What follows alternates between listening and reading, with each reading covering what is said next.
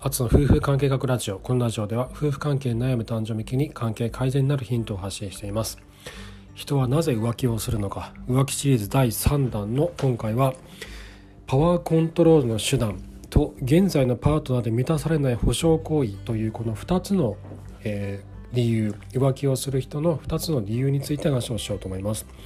今日は3つ目と4つ目ですね。前回は1つ目と2つ目。ついて話をして今日は3つ目と4つ目全部で7つあるんですけど今日はその3番目と 4, 4番目になります。えっと、参考文献は日本の夫婦パートナーとやっていく幸せと葛藤という本です。この本すごいいい本なのですあのおすすめです。で今日お話をするこの2つなんですけど、えっと、4つ目のパワーポ現在のパートナーで満たされない保証行為というのは結構これ当てはまるケース多いんじゃないのかなと思ってるので参考になる部分があるんじゃないかなと思います。あと浮気だけにとどまらず浮気だけではなくてマンネリ化してしまった夫婦関係の改善であったりとかパートナーに対してこうななななんていうわけでもないんだけどなんかちょっとなんかちょっと物足りないんだよねっていうことあると思うんですけどそういった、えーと、と夫婦関係がこう悪くなってるわけじゃないんだけどなんかちょっと何か足りないんだよねっていうことのヒントにもなるんじゃないかなって思ってます。はい。では始めます。えっ、と、パワーコントロールの手段。浮気の理由の3つ目、パワーコントロールの手段っていうことなんですけど、どういうことって思うと思うんですね。そもそもパワーコントロールって何っていうふうに思うと思うんですけど、これは相手にコントロールされることへの不安や親密になることに恐れを持っていることっていうふうに言われています。えっとですねこう相手との心理的な距離が近づいてくるとこう相手にこうなんかこう飲み込まれてしまってコントロールされるんじゃないかというような恐怖感を覚えるっていう人がいるんですね。でそのためこう恐怖を覚えるから無意識に相手を相手から逃げようとすると。でその偏ってしまったその力関係のバランスを取ろうとして婚外交渉を行うと浮気をするということなんですけどなんでそんなことするのって多分思うと思うんですよね。なんでそんなことするのと思うと思うんですけどこういった人たちが、えっと、ある一定数いるというふうに言われてます。接近回避型タイプというふうに言われてます。でこの接近回避型タイプって何なのかというとさっき言ったように相手が心理的に近づいてくるとすごいあの男女関係とか距離感が近づいてくるじゃないですか。心理的に距離が近づきますよね。するとあの、まあ、多くの人は嬉しいとかあやああのなんかすごい距離が近づいて嬉しいと思うじゃないですかやったとかって思うと思うんだけどそうじゃなくて逆に怖いって思う人がいるんですよね。こうなんかすごい心理的に近づいてくることによって距離を取りたくなってしまうと。でこういった人は幼少期の親子関係に起因したトラブルがあって親密性に関する問題を抱えていることが多いというふうに言われています。でそのため心理的な距離が近づくと多くの人は喜ぶはずであるべきなのにこう怖いと、まあ、コントロールされるんじゃないかと思って怖くなってしまって無意識に相手を回避してしまう相手を避けてしまうという現象が起こるというふうに言われています。で中には相手が苦しむ姿に罪悪感を感じながらもサディスティックな快感を得ている場合もあるということでだいぶこうなんなんて言ったらいいんだろうこの自分がそういうタイプじゃなかったとして相手がもしそういうタイプだったら自分のパートナーが接近回避型タイプで自分がそうじゃなかったら何やってんだよって思うと思うんですよ。なえ何なのってえな距離が近づいて夫婦なんだから距離が近づいて当たり前じゃんって親密になるの当たり前じゃんなんでそっから逃げるのって思うと思うんですよね。何が起こってんの？お前何やってんだよって多分思うと思うんですよ。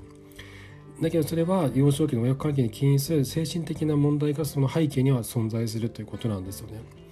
だこれってあの多分当事者たちではどうにもできない問題だと思うんですよ。これこそ、えっと、心療内科とか、えっと、臨床心理士さんとかそういったところを頼りにして第三者を挟まないと,、えっと関係性が安定しないと思うんですよね。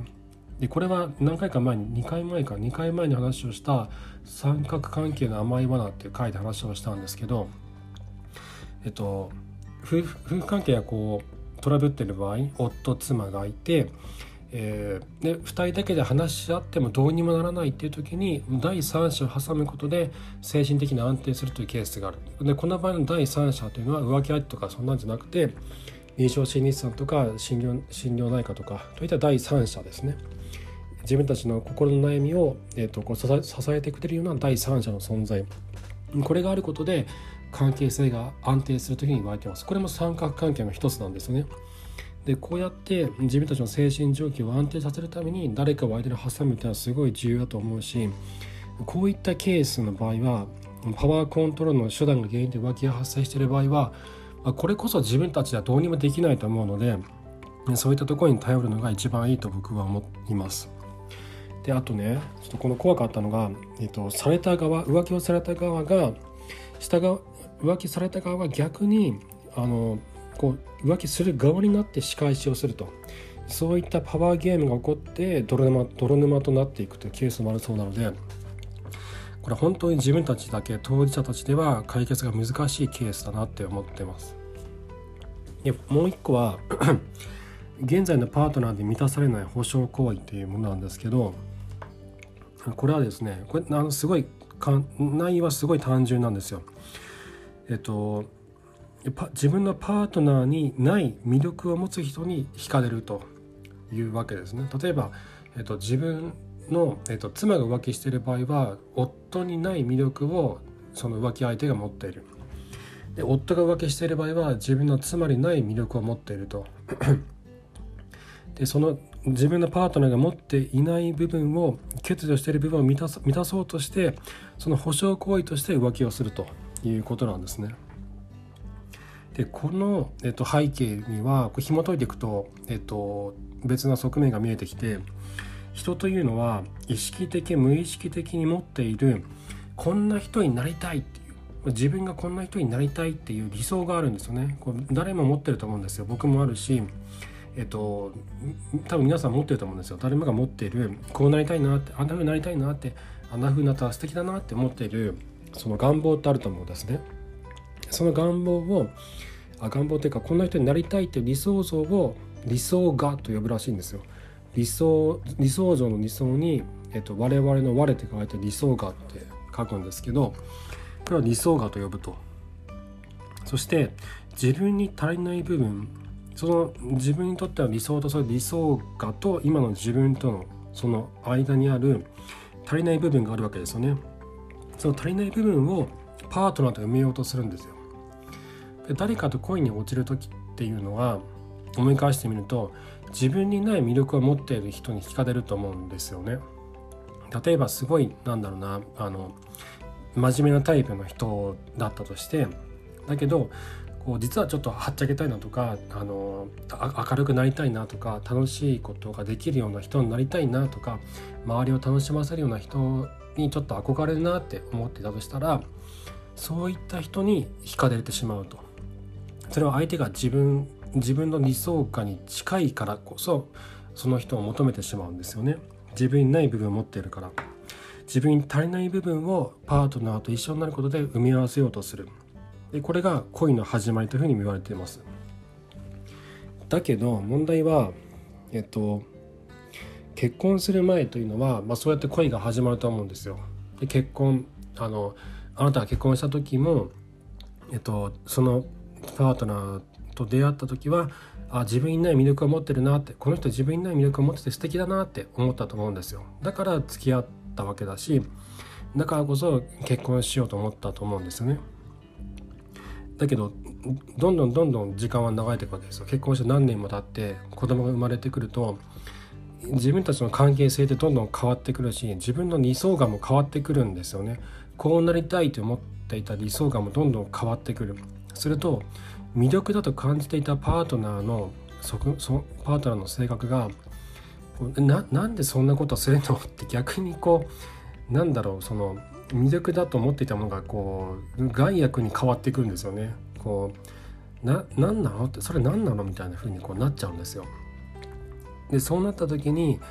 今の自分の理想画っていうのが新しくこう更新されてるわけですよね。そして自分のパートナーに求めるものもそれに伴って変わってるわけですよ。自分の理想画が変わるってことは自分にな自分にとってこの足りない部分ももちろん変わるわけですよね。でかつては自分の理想画の中で足りない部分を付き合ったばかりの、えーと、夫や妻が持っていたわけだけど今は持っていないわけですよ。それはもう手に入れたのかもしれないけど自分にとっての理想画が変わってしまったから求めるものも変わっちゃったんですよね。自分のパートナーに対して求めるものも変わってしまったと。だから 自分のパートナー以外の人間に対してそういった理想が自分に足りない理想がの欠如を、えー、埋めようとする埋め合わせようとするそういった保証行為が行われるというわけなんですね。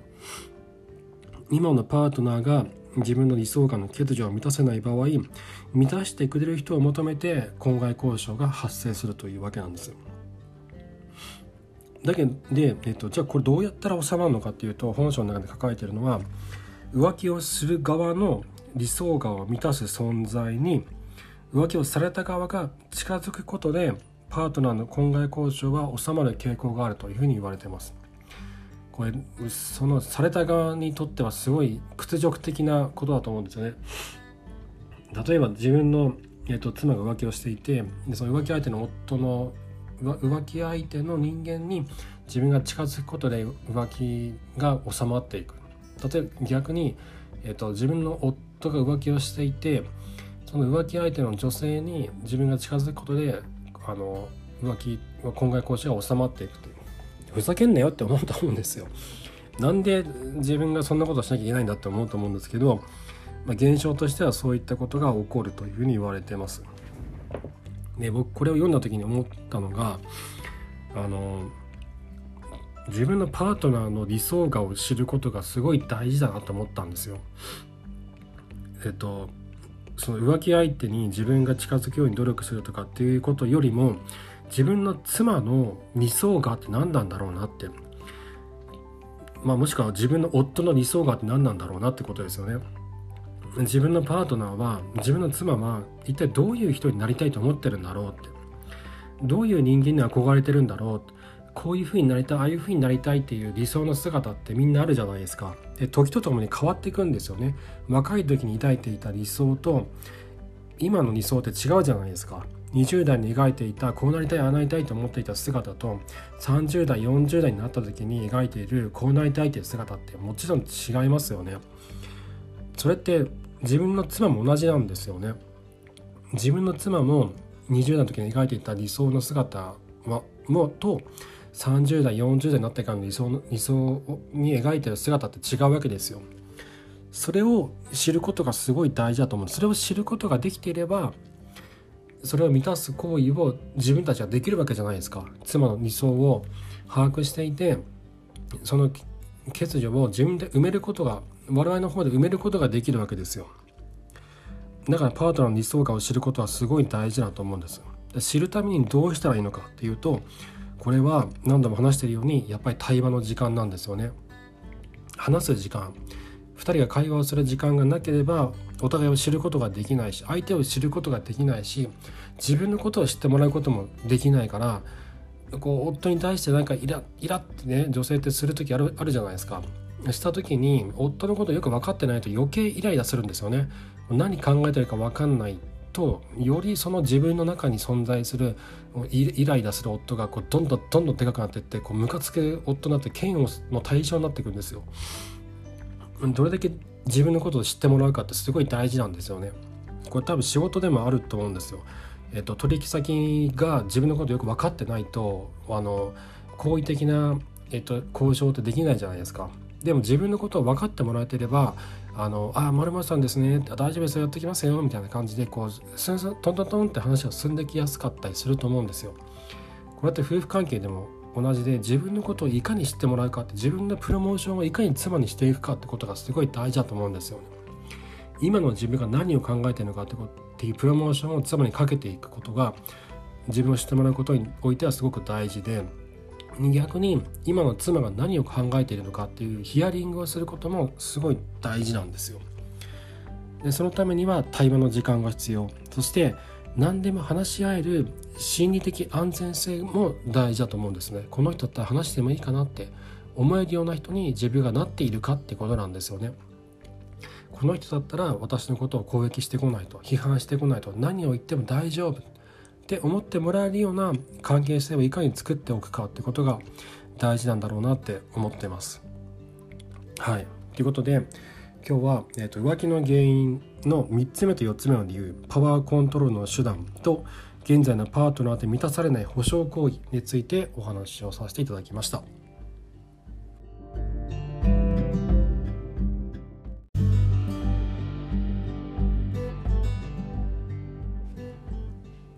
今日話をした中の最後で話をしたいかに今の自分今の妻のことを知るかっていうことが大事だって話をしてたじゃないですか。であと心理的安全性をいかに作るかっていうことでこのことで僕は一体生活の中で自分はどうやってやってんだろうと思い返したんですよ。それで今日あのはっと気が付いたのがあの僕ら僕ら夫婦ってお互いに相手を休ませることを習慣にしているのがあるんですね。例えば、えっと、今日は例えばですよ例えば今日運動会あったんですよこれ本当にあったんですけど 子供の運動会があって午前中だけあってすごい疲れて帰ってきたんですよね。ですごい疲れて帰ってきて、えっと、妻がそれでも家の中のことやろうとしてるからちょっと休んでてって言って僕は代わりにしたいとかもしくは僕がすごい疲れててで妻があの「ちょっと休んでていいよ」って言って「横になってて」って言ってその間妻が洗濯も畳んだりとかするっていうことがあってでこれって相手がどういう状態かっていうのをすごい観察してるんですよ。僕らお互いに多分すごい観察してて大丈夫かな？疲れてないかなって。今日午前中あれやってこれやってあれやってたよなって。でこれからあれとあれとこれをやるとこの人は夜もうなんかすごい疲れ切ってなんかイライラしてないかなとかもうなんかすごい倒れないかなとか。で明日あそこに出かけるし今日こんなにやってたら明日もっと疲れちゃうな。だから今休ませようっていうふうに多分僕ら2人ともお互いに考えてるんですよ。でそれって多分すごい相手のことをよく見てて観察をしてると思うんですよね。この観察っていうのがすごい大事なんだろうなと思うんですよ。で観察いかにその自分今の妻がどういう状況なのかっていうことを想像してでこのから先のことも想像してその上でどうどうさせたらいいのかってことを考えていくっていうことが多分結構大事なんだろうなって。他にもいろいろあるんですけど今日考えたの今日思いついたのが観察だったんですね。観察とお互いを休ませる習慣をつけるっていうこと。多分これだけでも結構夫婦関係の改善につながっていくんじゃないのかなって思ったりもしています。これはノートで別途また記事に書こうかなって思っているのでまたその時には読んでいただけると嬉しいです。はい。ということで、えまた次回。お会いしましょう。さようなら。